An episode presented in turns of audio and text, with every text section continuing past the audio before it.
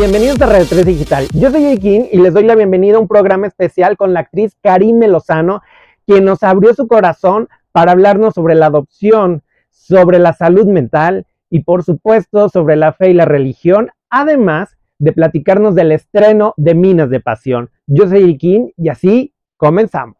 Karime, muchísimas gracias por estar aquí en Radio 13 Digital. Es un gusto y un honor tenerte aquí. Gracias. Y pues ya pronto estrenando una próxima novela. Sí, bueno, es un gusto para mí estar aquí con todos ustedes y contigo, Eric. Muchísimas gracias.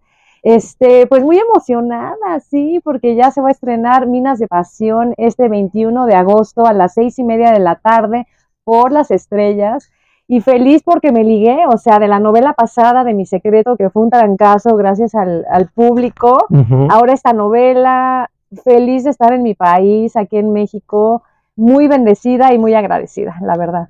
Claro, y en esta parte, ¿qué es la pasión para Karime? Mi pasión, ay, pues todo, crear, desde, para mí, mi pasión en mi carrera empieza leyendo los guiones. Ahí es cuando me atrapa el guion o no me atrapa. Me atrapa el personaje, es así de esto es lo que quiero o digo, ah, no es lo que quiero. Eh, cuando ya me apasiona el guion, me apasiona el personaje, el crear el personaje es lo más rico, lo más divertido, lo que más gozo, porque yo creo que si no hubiera sido actriz, hubiera sido psicóloga.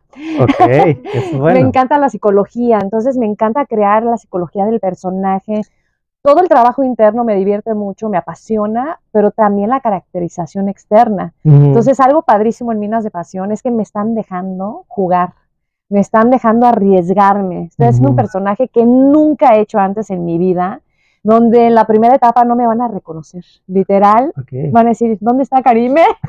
Entonces, eso a mí me apasiona muchísimo. ¿Cómo va a estar desarrollado el perfil de tu personaje? Eh, no puedo decir mucho porque me cuelgan de una pata. Pero eh, te puedo decir que es un personaje eh, que sufrió mucho y que la traicionó a alguien, este, el amor de su vida. Le hizo algo muy fuerte. a causa de esto, ella pues está deshecha. Te estoy tratando de dar tips, pero no puedo decir mucho. Está deshecha, entonces eh, la primera etapa va a ser una, eh, Aleida, y en la segunda etapa, ya cuando regresa, es otra. Ok. entonces es un personaje muy complejo, es un personaje, yo creo que el más difícil que he hecho en mi vida, porque es un personaje que si te pasas, puede caer en cliché. Entonces estoy, es una línea muy delgada en el cual tengo que ser mesurada, pero a la vez dar esa verdad. Está complejo. Está, pero está padre, como dices, es un aprendizaje, todo, con todo aprendemos. Estoy estirando el músculo actoral eh, muchísimo. Espero que le guste a la gente porque lo estoy haciendo con todo el amor del mundo, con todas las ganas, como todos mis personajes y con mucha conciencia de, ¿no? de esto que te digo, de no pasarme de la raya, este, y, y, con mucho respeto, porque es un personaje complicado. Hablas de la traición, pero la traición siempre es diferente en una pareja que en la familia. Para Karime, ¿cuál es la traición que más podría afectarte en estos dos rubros? ¿Cuál de las dos? Pues yo creo que es que para mí tu pareja se vuelve tu familia. Entonces yo creo que, híjole, cualquiera, ya sea la pareja, ya sea la, un hijo, un hermano, un familiar, o sea, yo creo que es más doloroso o un mejor amigo. Es que para mí, por ejemplo, mis mejores amigos son parte de mi familia yo he dicho que la familia a veces no es la sangre, ¿no? Sino es la familia que tú escoges. Entonces yo creo que esa familia que tú amas profundamente y que consideras que nunca te traicionaría, esa sería la más dolorosa, no importa si es de sangre o no. Y ahora, eh, en relación a esto y también reflexionando un poquito en, en, tu trabajo y que siempre tengo muy presente tu proyecto de Tres Mujeres, porque fue una novela que revolucionó mucho la, la televisión, las novelas, el lenguaje de, las novelas en Televisa. Para ti, ¿En qué momento llegó esa novela? Pues llegó en el momento ideal. Mira, yo siempre he creído en las diosidencias, yo no creo en las coincidencias. Yo creo que cada proyecto que ha llegado a mi vida ha sido el proyecto ideal para las circunstancias de mi vida. Eh, Tres Mujeres llegó en el momento en el que estaba lista para un protagónico, eh, que no fue luego, luego, o sea, hice varias novelas antes, teatro, cine, había hecho otras cosas antes, pero siento que ya estaba lista para hacer un personaje tan difícil también, que le pasaba de todo, o sea, literal. Eh, una novela que, como dices, revolucionó porque era distinta, era una protagonista diferente, no era rosa, era muy apegada a la realidad, más bien era una, novela pues real, de lo que pasaba todos los días, con temas muy actuales, inclusive muy avanzados, este, una dirección espectacular del señor Araiza, en paz descanse, eh, la primera novela, este, bueno, no sé si fue la primera de Marta Carrillo y Cristina García, pero creo que sí. Como escritoras, sí. Como escritoras, que fue un trancazo, fue ahí donde se lanzaron ellas también. Eh, esa novela fue muy especial, entonces siento que llegó en el momento preciso, en el momento en el que yo estaba lista, ¿no? ¿Y cómo es enfrentarte también a esta transición, porque te ha tocado la, evolución de la televisión de, diferentes aspectos. Este, justo esto de, crear un guion súper estructurado, un personaje súper real, a pasar ahora a, esos nuevos sistemas de la televisión que ahora a lo mejor son este, novelas más cortas, ya están grabadas en otro formato, que las cámaras también implican otra circunstancia para el actor, porque también tienen que manejarse de otra forma. como la iluminación, todo, todo es diferente. Em, pues está padre, porque yo creo que es importante que nos vayamos actualizando, ¿no? Porque las nuevas generaciones traen otro chip. Entonces, si quieres atraerlos a ellos, tienes que entrar en su ritmo, ¿no? A mí lo que me gusta de estos nuevos proyectos es que el guion es muy dinámico. Por ejemplo, Mi Secreto, a mí me sorprendió, yo llevaba ya nueve, ocho o nueve años sin hacer novela en México hice mi secreto, estoy haciendo esta, y sí leo los guiones, digo, wow, a ver, espérame tantito, o sea, al principio me costaba un poco de trabajo, ¿cómo te puedo decir?, a entender el ritmo, porque es tan pum, paz, paz, paz, que yo decía, a ver, espérame, porque no es lo mismo un guion de cine, no un libreto de teatro, este, un libro, eh, entonces yo decía, a ver, espérame, espérame, espérame, mi cerebro está un poco lento, dinosaurio. Claro. Entonces ya le capté el ritmo de mi secreto y dije, ah, ok, ok, ya estoy entendiendo, pero sí tuve que ir como más como, a ver, a ver, espérame tantito, ¿no? Y ahora igual Minas de Pasión es un ritmo que está muy padre, que te hace que tu cerebro trabaje más. O sea, no sé si me estoy dando. No, no, no, definitivamente. y luego la edición también, cuando yo vi la edición de mi secreto, dije, a ver, espérame, y hasta platiqué y me senté con Carlos Moreno y con su editor y por curiosidad, porque me gusta producir. Yo decía, oye, esto, estos cortes no afectan, o sea, que de pronto estás en medio de una escena súper dramática, ¡ah! Cortan a una escena normal, cortan, regresan a la escena dramática. Antes dejaban toda la escena dramática completa. Yo decía, esto no afecta al público a que le cambie. Me decían, no, Ahora es diferente, ahora el público necesita como que esto, paz, paz, paz, estas ediciones como más rápidas. Y yo, o sea, es algo que yo no sabía. Claro. Que es algo nuevo para mí, que a mí sí me sacaba un poco como, espérate, yo quiero verla, no, pero porque me quedé desde entonces, ¿no? Y comprendí que hay que actualizar. Y sí, fue un trancazo. De, esta de estas dos últimas novelas, a Quiero amarte, ¿qué tanto sentiste el cambio? Sentí el cambio bastante diferente porque eh, Quiero amarte fue hace nueve años, bueno, ahorita ya son diez años. Entonces te digo, el ritmo, o sea, era más como de las novelas de antes, ¿no? Como más las escenas de drama más todas completas, un ritmo distinto, más este, pues normal, ¿no? Ahora es como pa, pa, pa, pa. eh, eran menos personajes, ahora es una cantidad de personajes impresionante. Eh, ¿Qué te puedo decir? Este, eh, sí veo la diferencia, veo la diferencia tanto en guion como en edición como en fotografía. Yo de pronto estaba el otro día y digo, pero no hay luz. no veo luz porque estaba uno acostumbrado que te ponían las luces así, ¿no? Y me decían, mira, ven, checa el monitor y se ve increíble, muy tipo serie, cine, se ve muy bien iluminado. Y yo, ah, ok, o sea, hay que confiar, hay que confiar en este, porque son grandes eh, directores de fotografía, de actores. Eh, en las actuaciones ya nos permiten ser más mesurados, ya nos permiten ser más eh, orgánicos, ¿no? Más este, no, antes era como, tienes que hablar, o sea, a mí me subían más, ¿no? De Karim, estás muy natural, tienes que darle más punch, ¿no? Yo, ok, y ahorita ya me dejan, ya me dejan este, en, mi secreto, aquí, o sea, como que más cine, más tipo serie, más natural, que es lo que está gustando. ¿no? Exacto. Y en esta parte, ¿alguien le has dicho quiero amarte? En esta parte... ¿De tu vida? ¿Cómo? ¿Alguien le has dicho quiero amarte o nunca te ha pasado eso? Quiero amarte. es buena pregunta.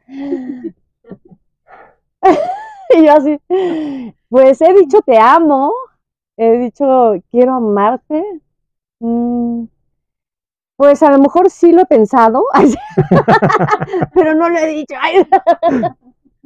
y el quiero, y el quiero quererte. Quiero quererte, pero no puedo. Alguna circunstancia en la vida habrá pasado. sí, también, claro, eso sí. ¿Cómo confrontas eso? Quiero quererte, pero no puedo. Este, pues siendo sincero, porque es que imagínate que estés como estancado en una relación en donde no amas o no quieres a la persona, pues ser sincero. Yo creo que tratar de no lastimar a la persona, pero lo confronto siendo sincera, o sea, diciendo la verdad. Y prefiero que conmigo sean iguales. Que me ¿sabes qué?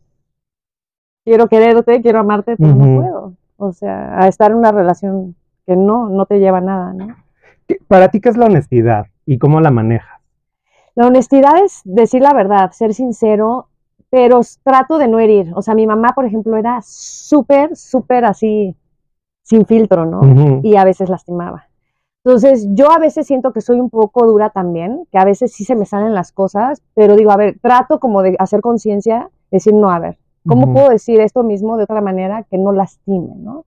Eh, tratar de cuidar los sentimientos de las personas, porque a mí me gusta que también no me lastimen.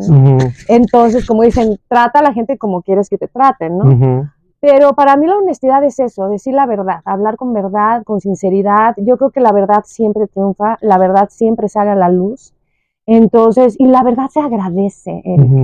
En, mi caso, aunque a veces duela, prefiero que me digan la verdad. Me choca que me den a tole con el dedo, que me mientan, que me hagan perder mi tiempo. Hablo en general, tanto de trabajo como de relaciones de amistades, profesionales, en general de todo.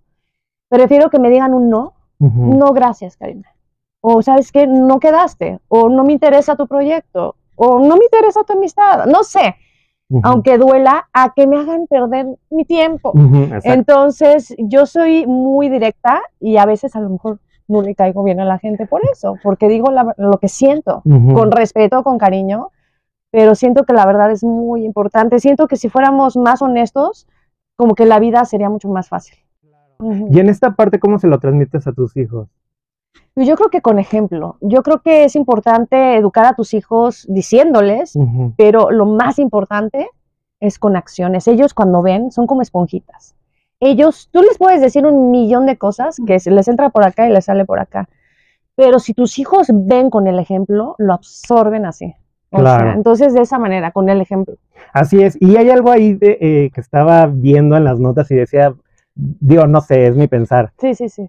El ya va a ser abuela joven. Y yo así de, pero ¿por qué tienen que, cuándo tienen que decir que tiene que ser abuela o, no tiene que ser abuela? Claro, claro, estos claro. procesos. ¿Cómo lo vives de esa parte? pues es que tienes razón, como que también a mí me parece como, ok, gracias, pero who cares, o sea, ¿no? O sea, sí hay como todavía mucho esto de poner como labels, ¿no? Como muchas este, etiquetas, ¿no? Y dices, pero pues que hay, hay muchas abuelas jóvenes, ¿no? O sea, hay un premio, hay algo para la, abuela joven o para la... Sí, no, el otro día me decían, ¿qué sientes de que estás eh, catalogada como la abuela más sexy y joven? Y yo, mm, mientras sea sana, es lo que me interesa, estar sana, o sea, yo de, no me siento ni la más sexy ni la más joven, pero gracias, o sea, no es como que exacto, ni lo pienso, ni al caso. Eh, doy gracias a Dios que puedo tener una edad en la cual puedo voy a disfrutar a mi nieta, voy a poder correr con ella, eh, como te digo, estar sana, estar este, bien mentalmente, no sé, creo. Pero este, para mí eso es lo importante. Entonces, como que ni siquiera, como que no, re, ¿cómo se dice? No resuena o no, no me hace así como... Ruido. No, o sea, es mm. como, ah, o sea, gracias. Pero no, este, para mí te digo, lo importante es estar sana y a lo mejor puedes este, tener, es que la edad, ¿qué? O sea, finalmente soy tragaño.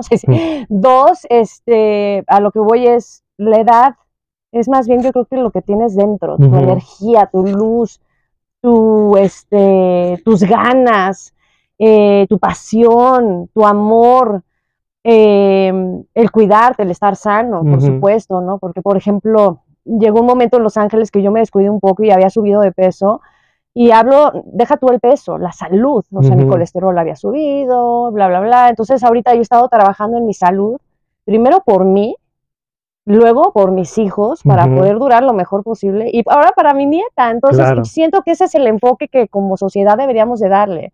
Más que, ay, la abuela joven es la abuela sana, ¿no? Y cómo te cuidas para estar sana, para estar bien para tus hijos. Siento que eso podría ser a lo mejor una mejor eh, manera de poder aportarle algo a la sociedad o al público, ¿no?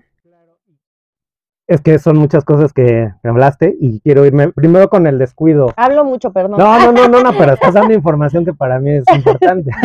y me encanta que estás así anotando y todo. Pero el descuido, ¿a qué se debe ese descuido y cómo descubriste que te estabas pues descuidando y que estabas a lo mejor en un proceso en el que pues algo tenías que generar, algo tenía que pasar. Claro, qué padre que me preguntas esto, Eric. Te lo agradezco porque es importante, es parte como de, pues del testimonio, no todos tenemos testimonio que contar, ¿no? Y, siento que esto puede ser algo muy interesante porque yo me descuidé porque eh, llegan mis hijos, o sea, llega Mateo, llega Anita, se llevan 11 meses em, y te enfocas al 100 a tus hijos. Entonces, me empecé a descuidar en la alimentación, me empecé a descuidar eh, de ejercicio, eh, dejé de cuidarme a mí misma por cuidarlos a ellos. Pero cuando dejas de cuidarte a ti mismo por cuidar a tus hijos al 100, o sea, está increíble cuidar a tus hijos, pero no descuidándose. Porque si te descuidas, entonces ya no estás bien física, mental, espiritual, emocional. Entonces ya no vas a ser tu mejor versión de mamá o de esposa. ¿Por qué? Porque dejaste de darte a ti mismo. Entonces aprendí a través de terapia que está bien darse a uno mismo. A mí me costaba mucho darme a mí misma. A, cuidarme, a darme mis espacios, mis tiempos, mis escapadas, este, al, cine, al teatro, a bailar, a darme un masaje. Me sentía culpable de cómo, espérate, pero mis hijos, ¿cómo los voy a dejar unas horas? Entonces, a través de terapia, y lo hablo abiertamente porque terapia es una maravilla, cuando encuentras un buen terapeuta, descubrí que para yo poder tener la energía y ser como la, mi mejor versión para mis hijos, para mi esposo, para mí misma, tenía que cuidarme yo, primero, estar bien yo. ¿Qué necesidades tenía? Pues físicamente, pues empecé a comer mal. Eh, está bien comerte de vez en cuando, tus, darte tus gustitos, ¿no? Pero yo ya era todos los días, ¿no? Era como una forma de autocastigo también, ¿no? Entonces, este, eh, empecé a subir de peso, me empecé a deprimir.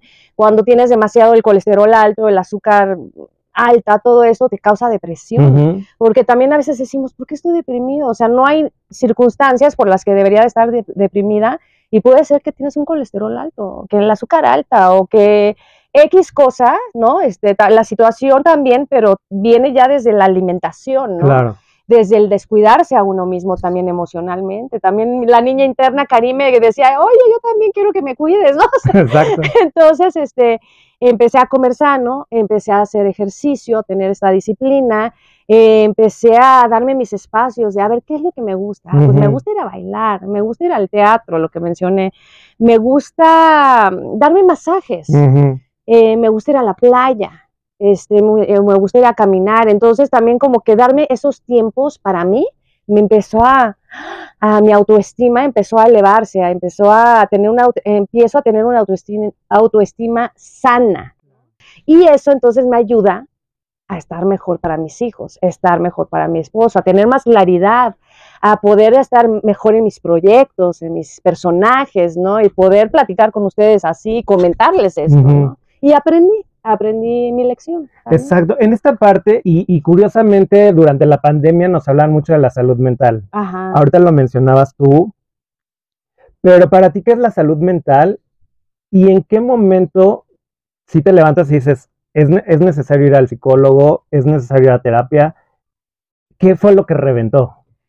Pues yo creo que fue eso que me caché ahí y fue justo antes de la pandemia, ¿eh? Lo mío, yo ya en la pandemia ya estaba haciendo ejercicio, ya estaba comiendo sano, gracias a Dios. Yo creo que si no, quién sabe qué hubiera pasado.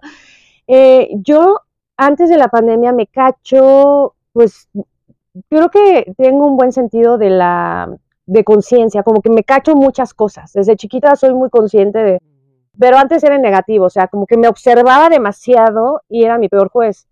Ah, siento que ese observarme demasiado me ayudó a darme cuenta de, híjole, pues estoy gritando.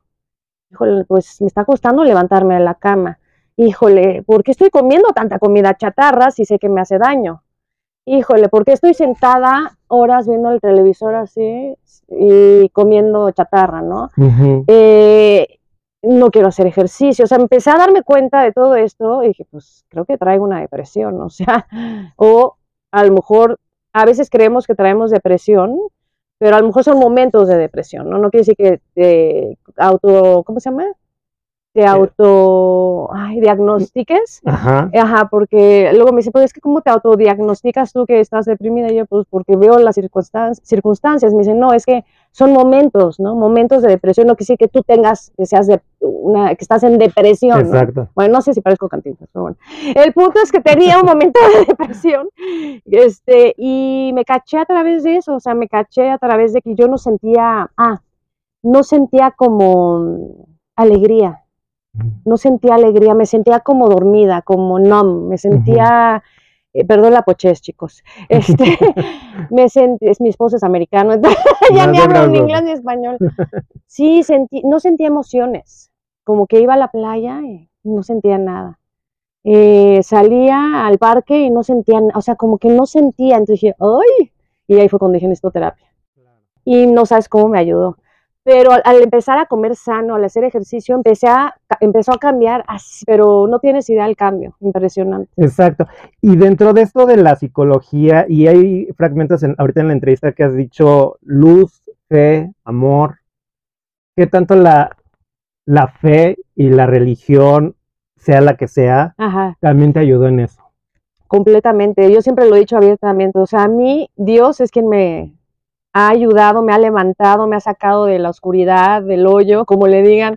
He tocado fondo y Él es quien me ha sacado. O sea, mi relación con Dios es una relación real. O sea, ¿cómo te puedo decir? Tengo una relación íntima y profunda con Dios. Eh, es mi padre, es mi, mi amigo. ¿no? Jesús, es mi todo. Entonces, ¿cómo no decir algo? ¿No? O sea, y lo digo porque ahorita pues es mucho como contracorriente hablar de fe y de, ¿no? Claro. están hablando de otras cosas, ¿no? Del chamuco y, ¿no? Este, y les aplauden, ¿no? Y dices, espérate, o sea, es como que hay una batalla espiritual, obviamente, pero a mí me honra mucho y poder compartirlo abiertamente y con mucho orgullo, hablar de mi Padre celestial. O sea, ¿cómo voy? es como si dejara de hablar de mis hijos, como si dejara de hablar de mi esposo, de mis amigos. Claro que tengo que hablar de alguien que es parte de mi vida desde que despierto hasta que cierro los ojos.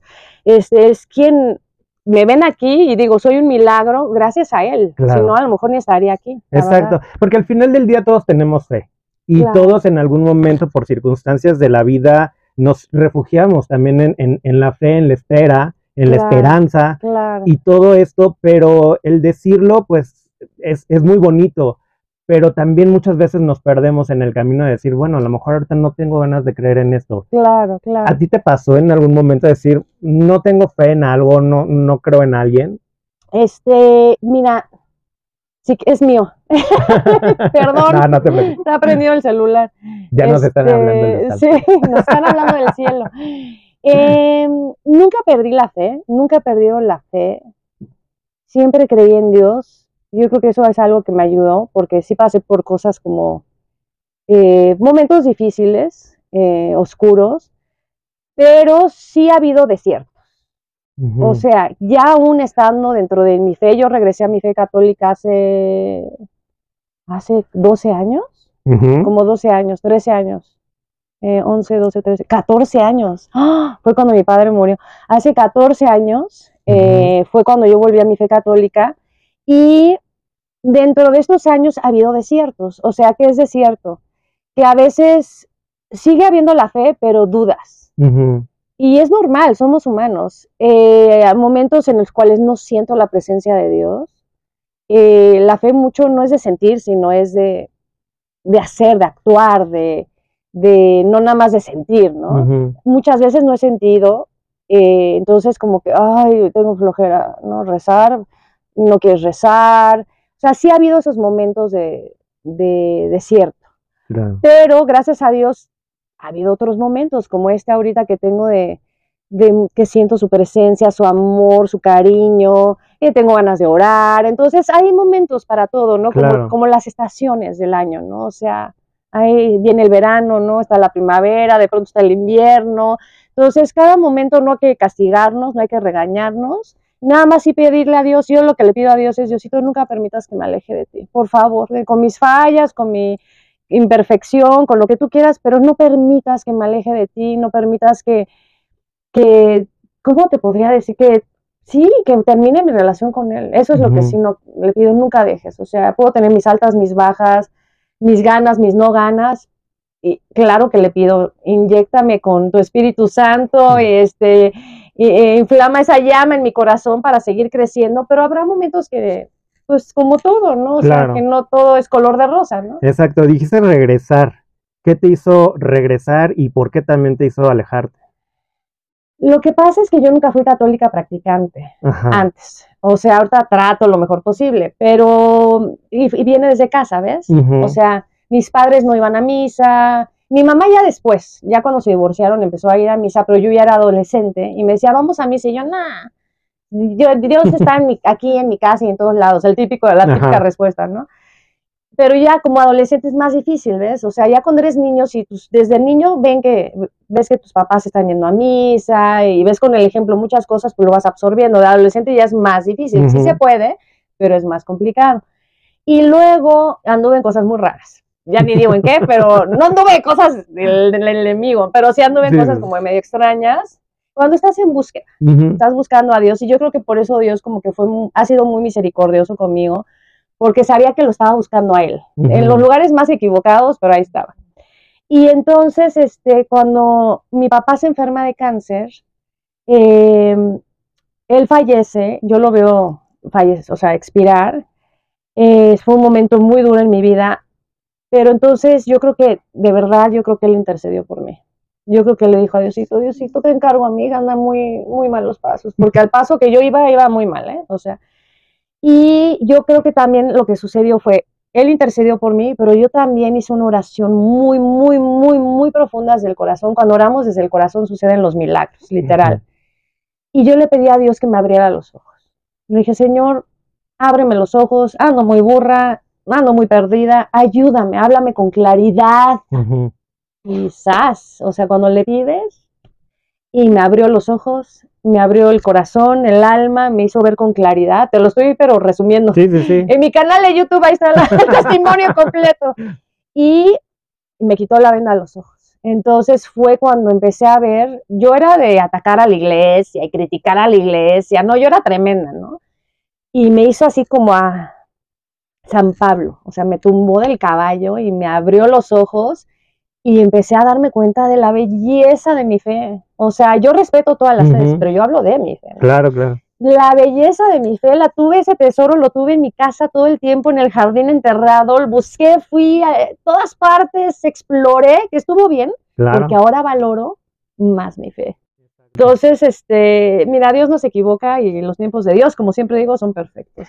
Y aparte, la vida se trata de eso, de ir aprendiendo, de ir explorando. Claro, Y a veces, mm, digo, no sé si tú te arrepientes, pero en esta vida, pues uno tiene que ir aprendiendo de sus errores y también de los aciertos. claro, por supuesto. ¿Cómo lo transformas tú? Y si en algún momento, digo, y, y ya antepuse esto, de, ¿te has arrepentido de algo, de lo que hayas hecho? Mira, o sea, me arrepiento, por ejemplo, de haber jugado Ouija, Ok. porque eso está cañón, o sea, eso abre puertas a cosas muy densas. Bendito sea Dios que me protegió Dios, porque ha habido gente que sí les pasan cosas horribles, literal, hasta posesiones.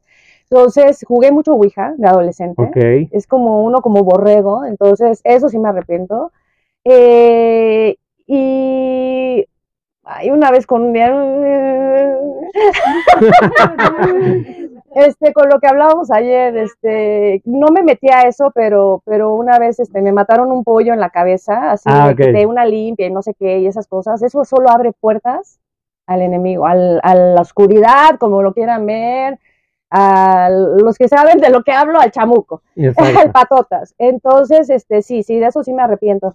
De haber explorado otras creencias, no, porque por lo mismo aprendí, y por lo mismo pude, puedo apreciar aún más mi fe, valorarla, eh, entender la teología, o sea, todas las partes. Yo soy muy analítica, entonces pregunto, pregunto, este, analizo, eh, cuestiono, ¿no? Entonces, este, aprendí mucho, como dices, y, me- Claro. me- y Dios me permitió también como experimentar para poder compartir con el público, para hacer, abiertamente compartir mi testimonio.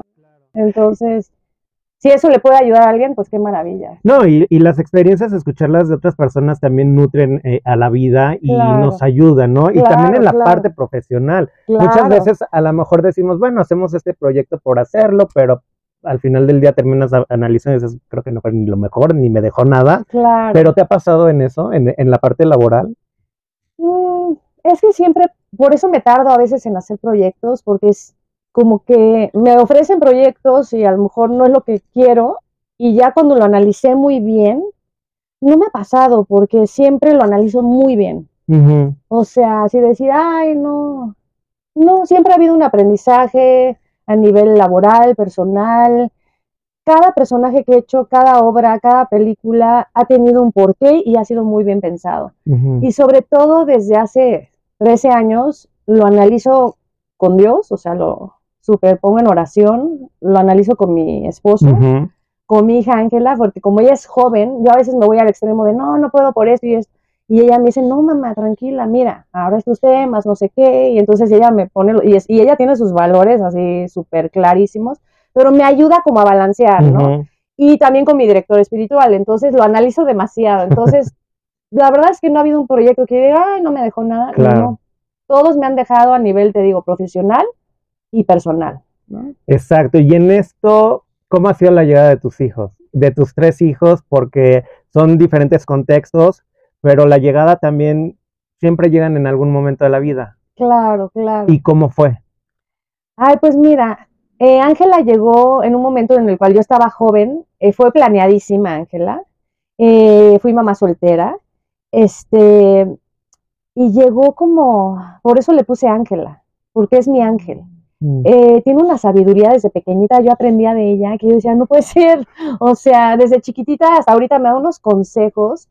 Entonces llegó en el momento en el, en el momento perfecto, ¿no? O sea, en el cual fue mi compañerita, es mi compañerita, yo voy a llorar. Este, un momento en el cual mi carrera, porque mucha gente me decía, pero eres protagonista, tres mujeres, ¿por qué te quieres embarazar ahorita? Este, tu carrera, no sé qué, se va a arruinar. Y yo, no se va a arruinar, yo puedo todo. Yo puedo eh, ser actriz y puedo ser protagonista y tener a mi hija. Eso es tu limitante, no mía, ¿no? O sea, y efectivamente, o sea, nació mi hija y seguí trabajando y me la llevaba conmigo a los foros, a las locaciones. Pero llegó en un momento en el cual yo creo que a lo mejor era importante para estar yo, para yo poder tener mis pies bien puestos en la tierra para ser humilde, para poder ser, este, tener esta estabilidad. Quizás si ella no hubiera llegado a mi vida, a lo mejor yo me hubiera volado, a lo mejor yo, no sé, este, se me hubieran subido, subido los humos, este, no sé, no sé, pero llegó para balancearme. Llegó para mostrarme que la carrera está padre, pero que también necesitaba esa parte familiar, yo, ¿no? En ese caso. Eh, ese balance de la familia, que para mí es lo más importante, y mi carrera, ¿no? Luego llegan después Mateo y Anita, yo ya no es lo mismo a los 20 años que a los 40 y tantos. este, llegan este, Mateo de nueve meses de nacido y Anita llega a los dos días de nacida a la casa, eh, nacieron de mi corazón, este, y llegan en un momento que, pues también ideal, o sea, yo es que los tiempos de Dios definitivamente son perfectos, cuando nos dejamos fluir en sus tiempos y no nuestros tiempos, sucede la magia, suceden los milagros, y llegaron también yo creo que para, para despertarme, ¿no? Para alegrarme, para cuidarme, para despertar en esto de que a lo mejor me, descuidé, pero a través de este aprendizaje volví a retomarme y a retomarme para mí ahora. Porque antes de tenerlos a ellos, y mira qué bonito que me preguntas esto porque me están cayendo muchos veintes, antes de tenerlos a ellos, yo me daba, me daba, me daba, me daba, pero no me daba a mí, o sea, le daba a los, demás, me daba a los demás. Y no había descubierto esta parte tan importante de la terapia, del cuidarme, de mi autoestima, la, la, la, de sanar tantas heridas del pasado. Cuando ellos llegan, fíjate, gracias, gracias porque me estás haciendo que me caiga el 20. Cuando ellos llegan a mi vida, tengo, tengo que agarrar las piezas de Karime, de qué onda, a ver, ¿por qué están así? ¿Por qué estoy eh, descuidándome? Etcétera, ¿no? ¿Por qué ay, estas heridas empiezan a salir, ¿no? Que no había ni descubierto, ¿no? De, un abuso que yo viví de, adolescente, ¿no? No lo había descubierto hasta ya, qué increíble, hasta que llegaron mis hijos. Entonces, yo empiezo a trabajar en mí, empiezo a trabajar en mí. Gracias a mis hijos pude reencontrarme. Pude, ahora puedo tener, como te digo, una autoestima, autoestima, autoestima sana. Puedo, eh, y todos los días sigo trabajando en mí, ¿no? Eh, me pude recuperar a mí misma, pude reencontrarme para ahora entender eso de ámate a ti mismo, valórate, porque yo decía, Ay, qué cliché, ámate a ti mismo, qué fácil, ¿no? Qué clichesazo, valórate, yo no entendía esos conceptos porque no los aprendí de pequeña. Entonces, gracias a mis hijos que llegaron, pude descubrir todo esto que se los estoy resumiendo para encontrarme y amarme y valorarme y poderles enseñar eso a ellos. ¿Qué es amarte a ti misma? Amarte a ti mismo, yo creo que tiene que ser no desde la soberbia, sino desde el amor.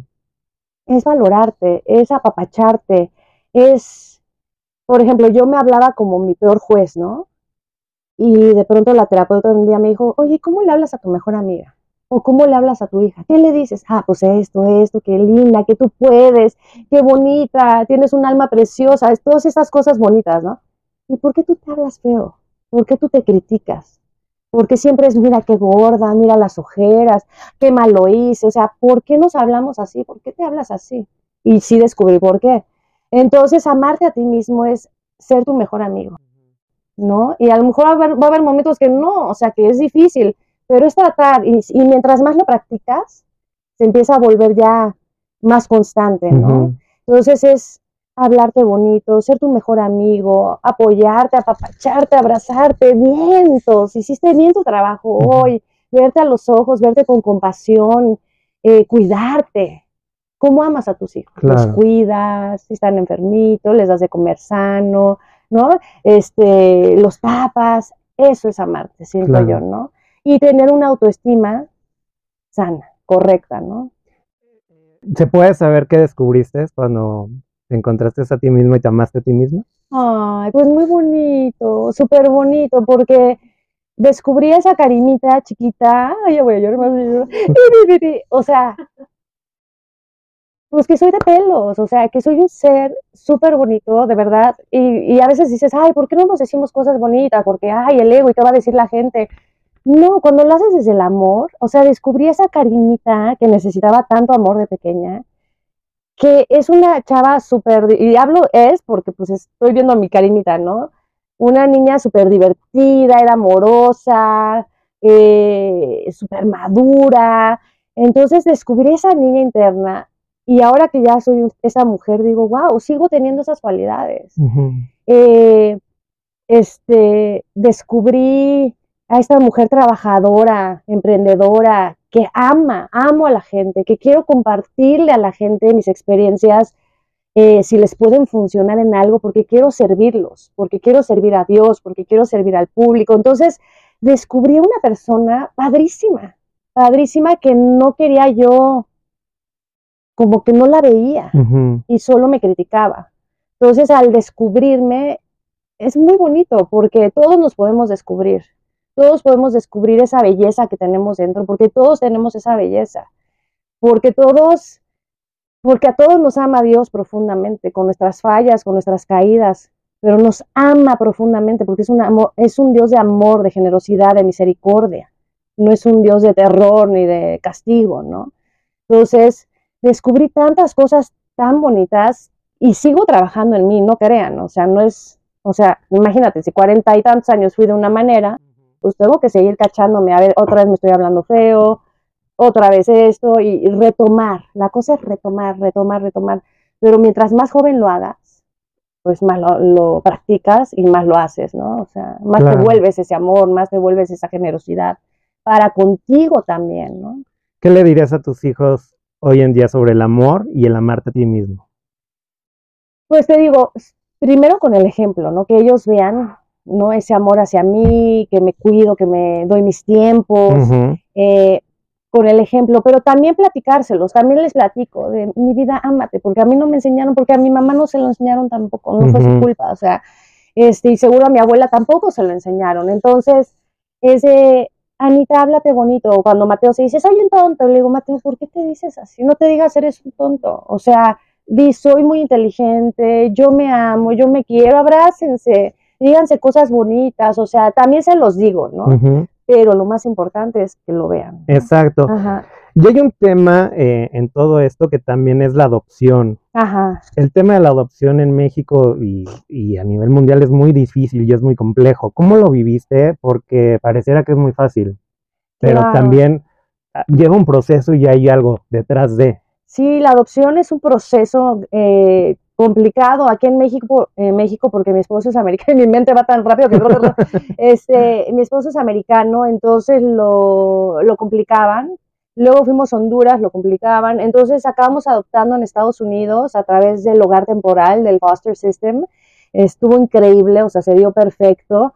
Este, te lo estoy súper resumiendo la historia. Había, también allá hay muchos tabús, entonces de pronto cuando yo decía que quería adoptar, gente cercana a mí, me- como que metían sus miedos. No, pero si esto, no, pero si el otro, y entonces no sé qué.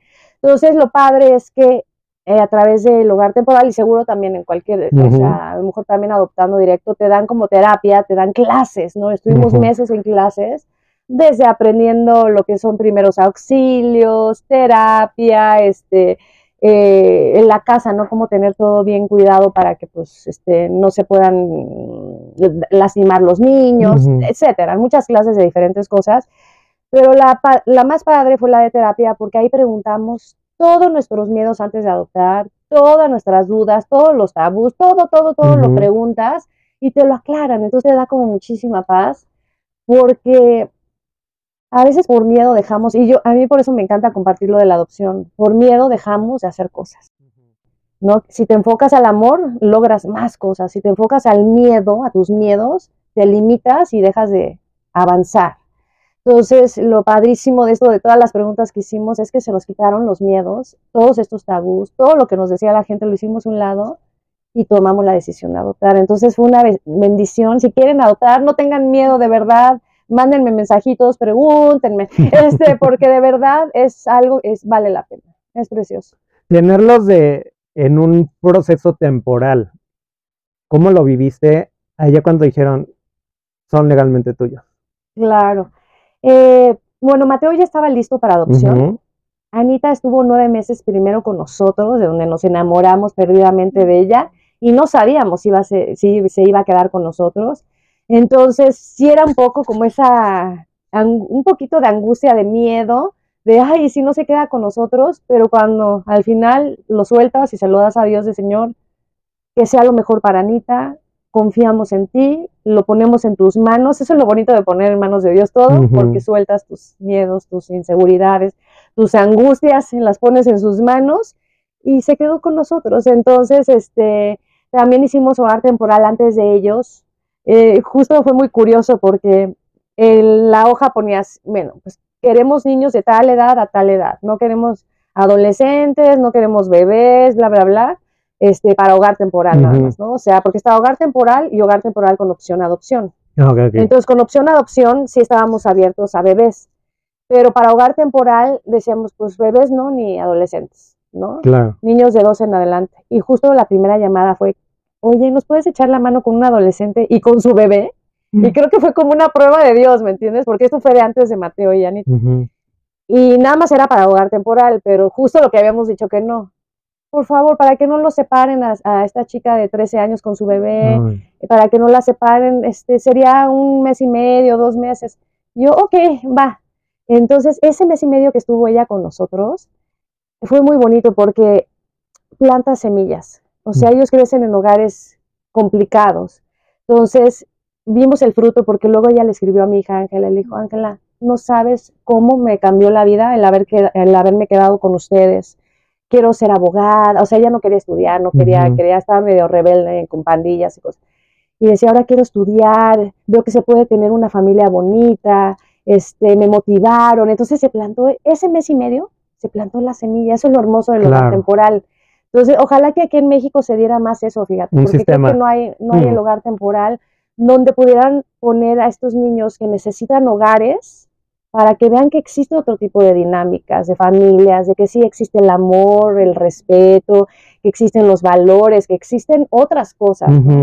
¿Cómo te desprendes de eso también? Porque al final del día, pues ya tener a una persona nueve meses y medio, pues también hay, hay vínculos emocionales. Con Anita, De, del miedo, pues es, es lo que te digo, lo solté cuando me decían de, o sea, Anita estuvo nueve meses y hasta los nueve meses nos enteramos que se iba a quedar con nosotros, era confiar en Dios, soltar, decir, bueno, ya no es es lo mejor para mí, qué es lo mejor para ella. Si lo mejor para ella es que regrese con su mamá biológica, adelante, ¿no? Entonces, y al final allá siempre le dan prioridad a los papás biológicos, los jueces, pero si ya no se los dejan a ellos es por, por algo muy fuerte. Entonces, es como confiar en que el juez va a hacer bien su trabajo, ¿no? Ahora, en esta parte hablas de, de estas sesiones también que, pues, es hablar sin miedo y ser franco y ser muy honesto. ¿Cómo lo manejaste con, con la pareja? Porque, pues, también personalidades completamente diferentes, circunstancias de vida completamente diferentes, y también ahí uno también se empieza a descubrir. ¿Qué descubriste de tu pareja que te hace falta descubrir? De mi esposo, que es muy buen papá. O sea, yo ya sabía que era muy buen papá con Ángela, pero él llegó a nuestras vidas cuando Ángela tenía nueve, diez años. El poder verlo con bebés, la paciencia, el, él es como, no sé si sea porque es americano o qué, pero él lava los trastes, ayuda con la ropa, les cambia el pañal también, o sea, me ayuda con todo eso. Entonces, ver eso, que yo no viví con Ángela, en el sentido de con su papá biológico, el ver que esa ternura, ese amor desbordado, y hasta Michael me decía, ¿cómo me hubiera gustado, cuando ya tuve a los bebés, dijo, ¿cómo me hubiera gustado conocer a Ángela de bebé? ¿No? Qué tan importante. Entonces, ver esa ternura de un hombre tan varonil, de un hombre tan hombre, verle su fragilidad, su vulnerabilidad, verle ese lado tan, tan femenino, porque pues todos tenemos nuestro lado masculino y femenino, me encantó, me encantó ver esa ternura de él, ¿no? En la estación tenemos un lema que se llama Conectando con tu luz. Y Ay, quiero bonito. que cerrar esta plática Ajá. contigo para decirte eh, cómo tú conectas con tu luz. Pues yo conecto con mi luz, cuando abro los ojos, empiezo a rezar, o sea, orando, pidiéndole a Dios, Diosito, te ofrezco mi día, gracias, o sea, dando gracias, eso es algo que también aprendí cuando en los momentos difíciles, hace varios años, que cuando empiezas a dar gracias, aunque estás pasando la difícil, buscas cosas de dar gracias, ¿no? Entonces, a lo mejor está uno enfermo, a lo mejor están pasando uno cosas, momentos difíciles, cada quien tiene circunstancias diferentes en la vida. Todos pasamos por momentos difíciles, todos los días, grandes, chiquitos. Entonces, el despertar y decir, Diosito, gracias, primero porque te tengo en mi vida, gracias porque mi Madre Santísima me protege, y gracias por tu amor, gracias por mi esposo, gracias por mis hijos. Entonces empiezas a darte cuenta de todas las bendiciones. Ay, gracias por mi camita, gracias por mi trabajo, gracias. Entonces ya esto tan pesado que se te hacía, esto negativo, ya se vuelve luz. Ya se vuelve, ay, mira, ya descubres tu luz, tus bendiciones, pues ya no te pesa tanto a lo mejor esto, ¿no?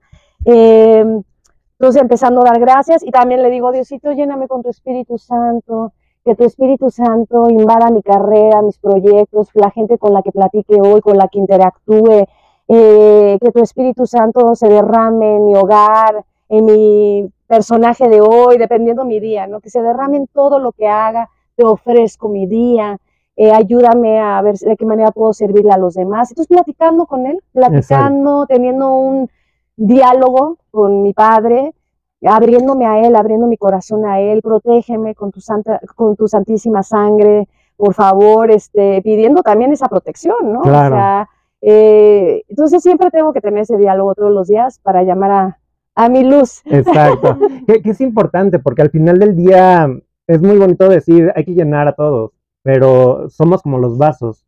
Si no nos llenamos entre todos, Claro. uno queda vacío. Totalmente, totalmente. Y si no te llenas, que eso es lo que aprendí, si no te llenas tú, no puedes llenar a los demás. Exacto. O sea, ¿qué fue lo que me pasó? Que yo estaba dando, dando, dando y me quedé vacía. Y al quedarme vacía, de pronto fue de, híjole, ¿no? O sea, uy, ya no pude darle a los demás. Entonces me tuve que llenar de eso, del amor de Dios, de cuidarme, porque Dios puso todas estas herramientas.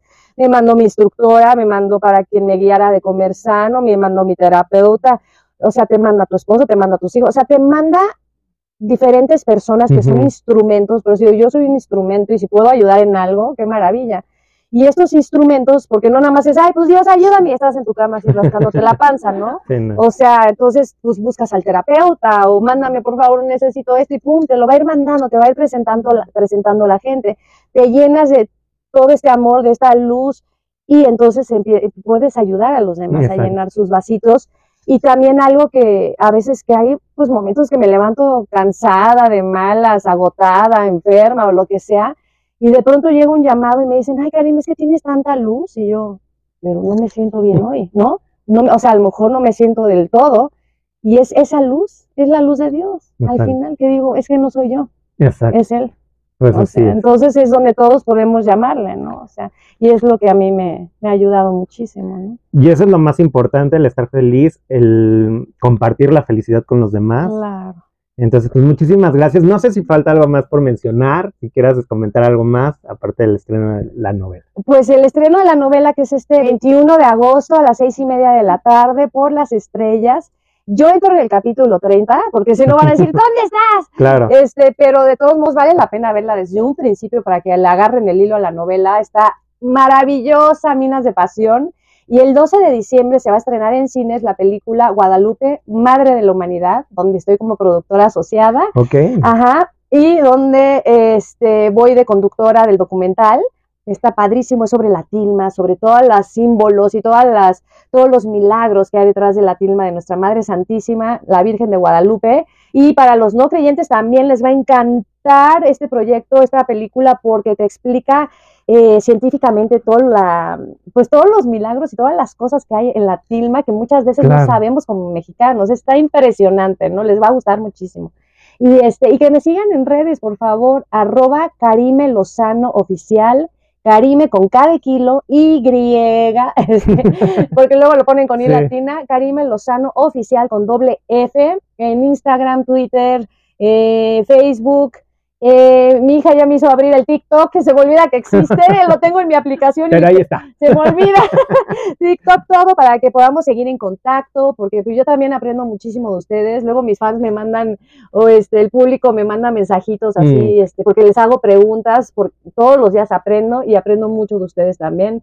Entonces, por favor, escríbanme, sigamos en contacto. Les mando muchos besos, muchas bendiciones, que Dios los bendiga enormemente. Incluyanme en sus oraciones también, por favor. Siento que la oración es el regalo más grande y más poderoso que hay. Y les mando muchos besitos. Y gracias, Eric. No, muchísimas y me gracias. encantaron tus preguntas. Gracias. No, gracias a ti por tu tiempo. Pues, Besitos. muchísimas gracias a Karime Lozano por abrirnos su corazón y contarnos toda su vida y su trayectoria. Esto fue todo por hoy.